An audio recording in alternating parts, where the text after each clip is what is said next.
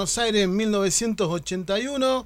Es autor y director del cortometraje El Asado, ganador del concurso de Historias Breves del Inca, escribió la serie de ficción Bjork, ganadora del concurso Polo Audiovisuales. Hoy lo tenemos aquí en Alegre Distopía para presentar su primer largometraje, El Cuento del Tío, que justamente hoy se estrena en las salas de los cines de todo el país. Vaya privilegio que tenemos acá.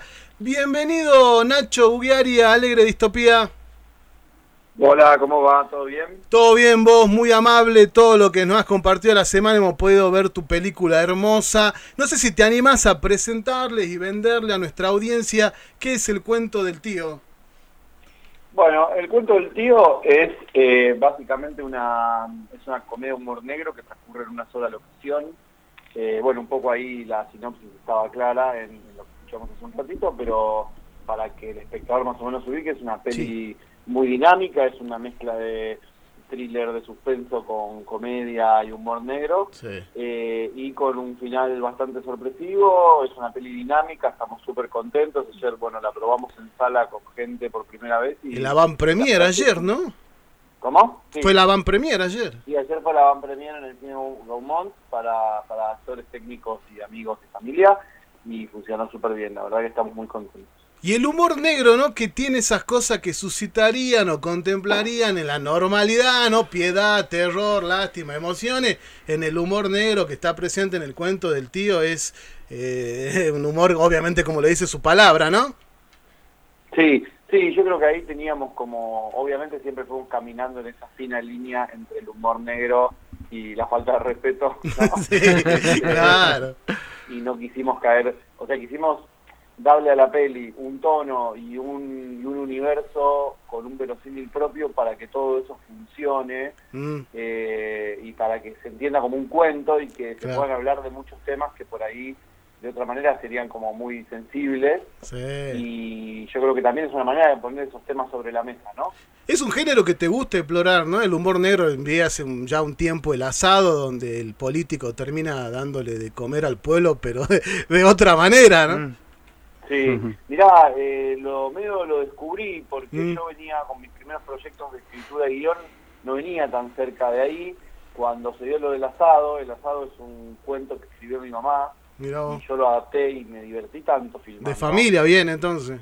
Sí, le dije, es por, es por acá, ¿viste? Eh, me gusta esto y también siento que, aparte que me gusta, creo que intento que, que me salga de la mejor manera posible y, y aparte me divierto filmando y eso es algo que, que está bueno y después también me pasa que siento que es un género poco explorado en Argentina Claro. y que me parece que hay que explorarlo urgente porque hay mucho material para, para explorar por ahí. Sí, sí, sí. Y aparte, bueno, siguiendo con el humor negro, ¿no? Donde vos lográs reunir, bueno, en el asado está claro la orientación crítica de fondo que tiene morfarse un político, que en vez de darte de comer, te, te morfás, ¿no? Al político. En el cuento del tío, bueno, aparece la familia, que tiene una diversidad rotunda como en cualquier familia argentina, la Navidad que es armonía, pero tampoco tan armonía, la policía que lo destruye todo, Dios, los chetos, la pobreza, la miseria humana, o sea, es interesante, ¿no?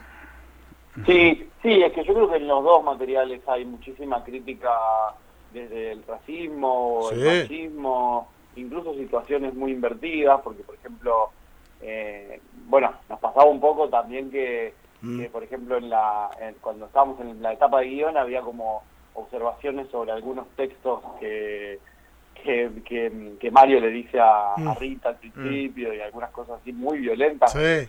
Gachi Eh, no. dice también cuando Gachi le habla a la, a la señora que trabaja en la casa, Sí, también hay, también, eh, uh, Bueno. ¿viste? también es un poco la gente que son y a mí me sirve tener que estos personajes que por ahí no son muy empáticos Sí.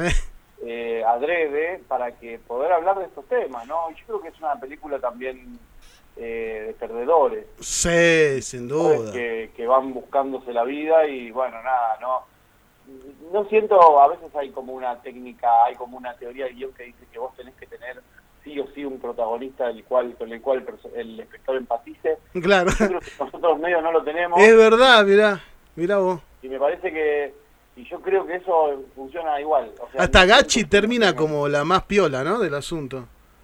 Sí, hay personajes que por ahí pueden ser más, yo que sé, el personaje de Martín, Emilio, es un personaje que Ah, es sí. más puro, digamos, porque es como más inocente, más miedoso, y él termina también teniendo a su manera su propia rebelión. Eh, pero bueno, sí, también nos pasa eso, es que es una peli que yo siento que, si bien Luis es como el protagonista, Claro. Mario es como el personaje protagonista, después Sí. se va, va, va mutando de cierta manera que eso se pone en juego. Sí, sí, se nota mucho. Me parece que también está la, el toque que le da vos como guionista al estilo Capuzoto de saber eh, condimentar el humor con cosas que socialmente están pasando. ¿Qué familia argentina no tiene los bolonqui que había en ese lugar, no? Sí, sí, de hecho, esta, esta historia de que las familias que solo se encuentran para el velorio de uno que se murió, ¿viste? Claro. Esto pasa y después el siguiente contacto entre familia es el, el laburo con el abogado a ver quién se claro, sin duda. Yo qué sé, no sé, yo mi familia, por suerte, tengo como, como una familia bastante armoniosa. Ah, mirá espero no me escuchen, pero en general bastante armoniosa. Pero también en esta peli hay mucho familiar mío de otros años, de otras épocas, hay muchos recuerdos, muchos adornos de, de tías mías que, que ya no andan en este plano, que están en esa casa y es real, están ahí. O sea, no es que Ah, los saqué de, de- cajas y un poco revolver un poco también esos recuerdos de la infancia, de navidades de otra época, esas mesas con garrapiñada y, y, y, y- y losa, eh, platos enlosados, como ese, esa estética está muy presente. ¿Qué tal, este Nacho? ¿Cómo andas? Lucas te habla. ¿Qué tal, Eh, Lucas? ¿Cómo ¿Cómo estás? Me me voy a meter en el terreno de nuestro experto cinematográfico acá, que, que es el, el Japo. Bueno, estuve mirando la película, me pareció muy buena. Y bueno, si hablamos de familia, hablamos de filmación en una casa cerrada, este, en un lugar cerrado, eh, hablamos también de, de reflexión en torno a lo que somos los argentinos en realidad. Este, hay una referencia ahí que, este, que es, bueno, para mí, este, como espectador te lo digo, esperando la carroza. Este, ¿Cómo lo, pudiste eh, ver? Mirá, me pasa mucho que me lo dicen, un poco nosotros lo habíamos planteado, porque siempre fue una referencia para nosotros de encuadre fundamentalmente, y de tono en algunos puntos, no en todos, porque la peli yo creo que por momentos tiene escenas medio esperando la carroza. Ahora voy a entrar en el punto de la no comparación con Esperando la carroza, Claro. porque me parece una demencia, porque es una película que de Ah. todos los tiempos, y yo mismo te digo que no, ni loco, porque sería subirme a un carro que no me quiero subir, porque Doria era un animal, no entiendo por qué no filmó más en ese género fundamentalmente, porque después hizo otras cosas, creo que ese era su género. Eh, y, y bueno, y sí siento eso, que sí para nosotros era una referencia de género, que sí la usamos como de género y tono, eh, no, no, no tanto de guion, eh, y que sí nos viene pasando que nos la vienen nombrando y yo entiendo el porqué, Claro. eh, pero bueno, nada, sí, no nos queremos comparar porque, viste, no, como decimos, bueno, sí, eh, ojalá que estuviéramos a la altura Claro. de semejante película, más allá de eso estamos muy conformes con el resultado que tenemos. Sí, digo que capaz que te resultaba también medio antipático que te lo preguntan en la casa cuando grabábamos la película, por ahí charlábamos también, decíamos, eh, quizá este, te, te guste o no te guste, ¿no? Pero No, indefectible. mirá, sí, no, no, ¿cómo, cómo me va a molestar? Eh, por un lado era tampoco también revisitar un poco el género, que yo sentía que el cine argentino no lo estaba revisitando hace muchos años, no así el cine español, por ejemplo, Alex de la Iglesia para mí es una referencia muy clara.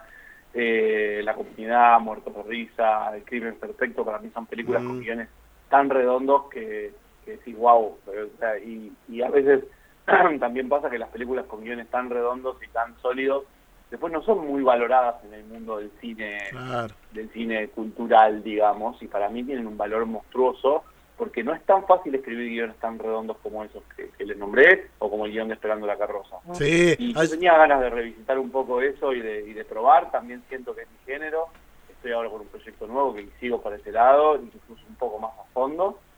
Eh, me gusta mucho divertirme filmando. Y bueno, y para cerrar un poco el tema Esperando la Carroza, imagínate que si hay algo que nos sirve a nosotros es que Sí. nos compare con Esperando la Carroza, claro. porque la gente va a ir al cine, a ver, Claro. va a ir a ver qué es esto. Después por ahí dirán, no ni en pedo, me divertí o no me divertí, o sí, no importa. El tema es que si nosotros podemos instalar la película para hacer una película como la nuestra, que es una ópera prima, hecha Claro. súper a pulmón, aunque yo siento que no se ve como una peli chica, porque se puso todo ahí, eh, toda la energía y toda la técnica, y la verdad que se dieron muchas cosas muy bien. Sí. Eh, sí siento que me parece que siempre el otro día hacíamos un chiste con Gastón Klingenfeld, con mi Mm. productor, y, y me decía, ¿cuál es tu sueño? Que me programen con mi pobre angelito y duro de matar todos los 24. Claro. Sí, sueñazo, ¿eh? Sueñazo. Capaz es un poco violenta nuestra película para Navidad, pero No, no. Está buenísima. Y yo, bueno, tratando de no cerrar tampoco tan de lleno, esperando la carroza, está Mónica Villa, ¿no? Me parece que es un detalle inevitable que lleva a trazar esas comparaciones, ¿no? Con, eh, si bien allá es Susana, es ama de casa desquiciada, acá es Pocha, que también es más o Sí, menos... sí. Digo, sí, ¿no? Pocha es un personaje sin... Yo cuando la- me la crucé a ella la primera vez, Sí. aparte hay un dato que no es menor, que yo soñé con Mónica. Mirá vos. Eh, yo había terminado de filmar el asado, había estaba Mm. a punto de estrenar y estaba buscando una idea para un largo. Y yo sueño con, con Sergio, con el gordo del asado, Sí, sí, eh, con Sergio Ferreiro, gran actor, acá amigo, ayer vino al estreno. sí. Y sueño con él muerto, pero en un departamento de lujo, más, más un departamento más minimalista, como estos departamentos medio nuevos. Ah, Y una familia alrededor, y Mónica Villa, Luke esperando la carroza, con vestuario esperando la carroza. y Luke y mismo el pelo medio engrasado, como lo tenía y tal. sí. y mira a los demás y les dice nos vamos a llenar de plata. Y yo me desperté con esa idea y de ahí partió el guion. Cuando yo tengo el guion eh, registrado y, y bueno, y gana, gana Ópera Prima y salimos a buscar los actores, a la primera que fui a buscar es a ella, les contesto que les estoy contando a ustedes Claro. y le dije, Pocha es un personaje absolutamente sin filtro. Y, y tenemos que construirlo, es un personaje re importante para mí porque es la, la antagonista de Mario en gran parte de la película Eh, y ella es un camaleón, ella es increíble. Bueno, todos, no sé, me Sí. pongo a elogiar a los actores, Silvia es demencial, es la actriz de otro planeta, Luis Simbrowski también, Ale Fletcher, eh, Martín, y bueno, y los, y los que son como notos, eh, los desconocidos del equipo, también, Oh. bueno, Ailú Maciel eh, hace Encarnación, eh, y ella es cantante de ópera, yo la descubrí No, que la- que escuchándola cantar ópera, la fui a buscar, le dije, vos te animás a actuar, me dijo, nunca actué en mi vida, nunca filmé nada, le dije, probemos, y ahí está, se ganó un premio de Sagay a actriz revelación por el. Tigre. Sí, esa pregunta la tenía armada, ¿no? Porque para contraer el humor, o sea, Esperando la carroza tiene un gran team ahí, ¿no? Este, de actores Tiene nacionales. tremendo. Tremendo. Ayer la, la- la veíamos, ¿no? En la casa para repasarla. O sea, creo que, mirá, no, Yo- nosotros trabajamos todo el día, somos profe, entramos y salimos de la casa. Es la película que la, la vimos de un solo tirón en la casa y es porque tiene, ¿no? Un elenco tremendo. Y acá en el cuento del tío también necesita un pequeño Dream Team para generar ese humor negro y toda esa cuestión, ¿no? Que vos estás pensando ahí en tu película. Sí, eh, sí, fue muy loca la búsqueda de los actores, incluso Jorge Delía, que llegó último momento porque no lo teníamos ese papel, Claro. y lo propuso Luis. Y, y bueno, Jorge es un, es un hombre de, edad avanzada, tiene, tenía 82 cuando filmamos, tiene 84 hoy. Mirá vos. Jorge, y Jorge me decía, estaba él y él tenía dos dobles. Y Jorge me decía, eh, y había un doble que era el más mayor, que era un tipo de 60 y pico, Mm, y mm, cuando yo tenía en tomas de torso y tal, eh, le pedíamos que no respire y el hombre no aguantaba. Y Jorge me dice, Nacho, yo voy. Jorge ha estado tres minutos por en tomas sin respirar, con 82 años. uh, Y, y se tiraba al piso, imagínate que yo pedirle a un tipo con la trayectoria de Jorge, claro. que se tira al piso a hacer de muerto toda la película. Eso te iba a preguntar. De hecho, me pasó lo mismo con Sergio en el asado, un tipo grande, que le cuesta moverse. Sergio, ¿te puedes tirar dos horas hasta que veamos la luz de la toma? La próxima película espero no tener tantos muertos. me da vergüenza pedirle a los actores que hagan de muerte. Claro, como- yo, viste, cuando lo van trasladando ahí a, a, a Rodo, digo, no, obviamente no es eh, Jorge de Elía, ¿no? Que se lo carguen al hombro y que lo vayan paseando por todos los lugares. Sí, ayer me estaba muy contento Jorge porque él me decía que, que todas las veces que aparecen los dobles, como que le pagaron como si fuera él. Claro. Este, y no, sí, bueno, hay muchas anécdotas de rodaje. La verdad es que hubo muchas cosas que se resolvieron así como pudimos y, y que creo que estamos contentos porque quedaron súper bien. Pero el elenco es una que es una demencia porque a todos los que fuimos a buscar nos dijeron que sí, no hubo uno que nos diga que no. Tuvimos alguna búsqueda que más por agenda nos dijeron que no, eh, Mm. para algún personaje, pero pero los que están, bueno, está Dani Beleizán, que, que también actúa en el asado, este, que me lo traje de, de Salta. De Salta. acá. Oye, vos Sí. sabés que acá mi compañero te va a contar, ¿no? Es, co- es compañero nuestro, es docente, ¿no? Este, él da artística, la parte de teatro, es coordinadora de, de la- en la escuela normal de la parte artística, y este, yo le veía cara conocida la película, digo, "No, eso no es, el eso no es". colegio lo tenemos. Y hoy, di- y hoy mandó un, un mensaje al, al grupo del colegio diciendo, bueno, que háganos el aguante, vayan a ver la película Hoyt. Este, y, y bueno, y, y lo invitamos, pero justamente tenía, tenía mesa de examen, así que anda como nosotros. Sí, sí, Dani, bueno, yo me decidí traérmelo porque me parecía que estaba muy bien para ese papel y él vino acá a Buenos Aires y se midió con los popes de acá y se la rebancó, eh, así que la, la mejor, la mejor con él y la- también tenemos un equipo muy muy ecléctico a nivel muy federal, digamos, Sí. porque bueno, Quique Silva que fue Claro, también. En el asado acá hizo foco. Foquista, eh, sí, estuve viendo ahí los créditos. Eh, Gabriela Gómez fue segunda de cámara, también había no había trabajado con nosotros en el asado, pero yo la conocía. Y después, eh, bueno, Agustín Jiménez fue gaffer, que también fue gaffer del asado. Eh, el director de fotografía es Nicolás Richard, que es su segunda película y su primera película es El Maestro. Si bien bahiense, también está Esa relacionado queremos con, reseñar también. con, con Salta en algún punto. Eh, y bueno, nada, yo también quedé muy amigo de los chicos de Cachi Cine. Mm. Cachi Mm. Cine termina contratando a Nico Richard antes de que yo lo contrate, antes de cerrar con él yo para, para el cuento del tío, que eso fue más de inicio porque Nico también es, es productor. Así que nada, después tenemos una actriz cordobesa, una mendocina, eh, tenemos una linda mezcla. Dream, Team Nacional, sin duda, ¿no? Sin duda. Bueno, vos me decís que la producción, eh, si bien es una película de gran, de, de no muy gran presupuesto, este, en todos los detalles, eh, me gustaría que, por ejemplo, comentés cómo fue el armado de la casa, que es el, el lugar principal de los hechos que transcurren en el cuento del tío. Sí, la casa, bueno, la búsqueda, el inicio era buscar una casa en venta o en alquiler. Finalmente terminamos encontrando una casa que estaba en venta, que tenía algunos muebles, no muchos, pero algunos ya estaban ahí. Hay cosas de la película que son propias de la casa, otras que tuvimos que construir nosotros o tuvimos que adaptar. Eh, la casa tuvo hubo dos elementos claves que hicieron que la película se termine en tres semanas y que son dos elementos que la verdad que son para mí el, el mayor punto de, de, de elección, de una buena elección nuestra. Eh, uno es que la casa estaba en una zona muy ruidosa, o sea, era muy muy buena para nosotros, porque era muy grande, nos reservía, nos gustaba mucho, de hecho tenía una claraboya en el baño, que eso es algo que, que cuando yo entro a la casa, abro la puerta y veo la claraboya y lo miro al productor y trato de que, de que no se den cuenta mi entusiasmo para que no me quieran cobrar una fortuna, y digo, es acá, es esta, basta, no busquemos más. Bueno, eh, lo que tuvimos que hacer fue acustizarla porque había mucho ruido en la zona y hicimos construir en las ventanas paneles de acustización como fuera sala de ensayo.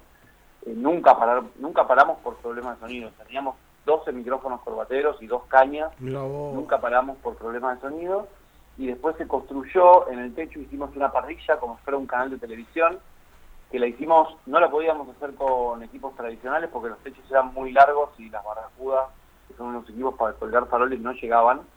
Así que nos contratamos una empresa de andamios y nos colocaron todos puntales de construcción de punta a punta en todos los techos y toda la película, salvo detalles de Nico, está iluminado el techo. Entonces no teníamos trípode. Y eso hizo que nosotros podamos mover la cámara casi como quisiéramos y que cuando grabamos una cosa nos dábamos vuelta y grabamos la otra sin cambiar la puesta. Buenísimo. Quedó, quedó buenísimo todo eso, se remil nota, ¿no? Porque digo, es una casa y bueno, y, y las cámaras van moviendo, todo esto. La verdad que el cuento del tío es una gran película. Este, invitamos a toda la gente que nos está escuchando, ¿no? Sala 8, famoso cine de la calle Entre Ríos y Bicentenario, la avenida del Bicentenario. Muchísimas gracias, Nacho, por este contacto. Fue un placer eh, haber charlado con vos. Bueno, muchas gracias por la difusión. Les paso ahí las redes, que son arroba el cuento del tío película. Y nada, decirle a la gente que se va a encontrar con una peli súper dinámica, súper divertida y con un final inesperado, creo yo. Un abrazo, Nacho. Hasta luego. Abrazo y gracias por la difusión. Chao.